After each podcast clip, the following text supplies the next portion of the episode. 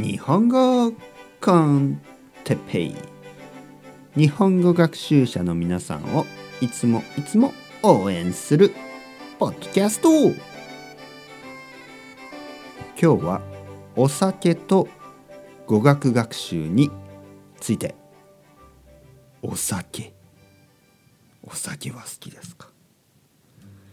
はい皆さんこんにちは。日本語コンテッペイの時間ですね。元気ですか？僕は元気ですよ。今日はお酒と語学学習について話したいと思います。お酒。お酒はビールとか。ね日本酒とか。ウイスキーとか。ワインとか。ねウォッカとか。そういうの全部お酒ですね。語学学習というのは言葉の勉強ですね。日本語の勉強とかねスペイン語の勉強とか。語学学習と言います。でそのまあ関係についてですねお酒と語学学習はこれはいいのかいいコンビネーションなのか悪いコンビネーションなのかそれについて話したいと思います。まずですね、えー、お酒を飲みながら日本語を話すことはうーんピン結構いいことです。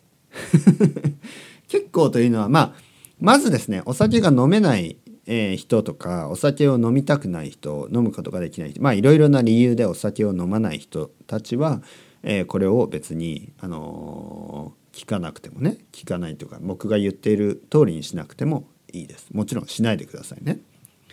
だけど例えばねああ僕はお酒が大好きです。ね哲平先生お酒が大好きです。だけどお酒を飲んだらあの日本語の勉強には良くないんじゃないですか？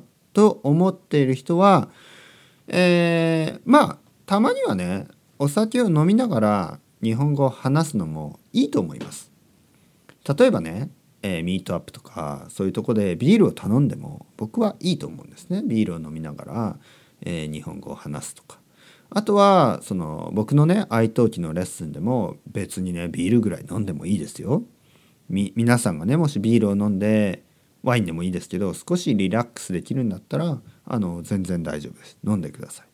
お酒はスピーキングには悪くない。だけどやっぱりねライティングとかリーディングの時はお酒はやめた方がいいと思います、うん、なので、えー、お酒を飲むことは悪くない。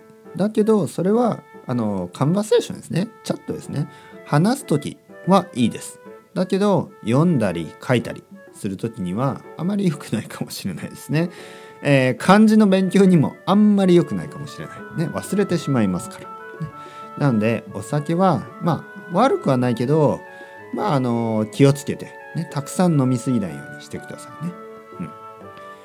えー、僕はスペイン語を勉強する時にお酒をまあ普通は飲まないですけど、えー、話す時はねえー、ちょっとワインを飲んだりしたことがたくさんあります。ね、お酒を飲むとちょっとねこう緊張していた気持ちがちょっとリラックスできて、ね、たくさん話せるようになったりすることもありますからね。